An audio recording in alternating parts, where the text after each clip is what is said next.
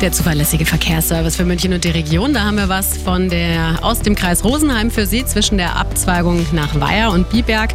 Da läuft ein Hund auf der Fahrbahn entlang. Fahren Sie hier also besonders vorsichtig. Und denken Sie weiterhin dran, wenn Sie ins Auto steigen. Das Tagfahrlicht, das reicht heute nicht. Das Abblendlicht bitte einschalten. Gute Fahrt. Der Verkehr präsentiert von Real Eyes, dem Augenlaserzentrum.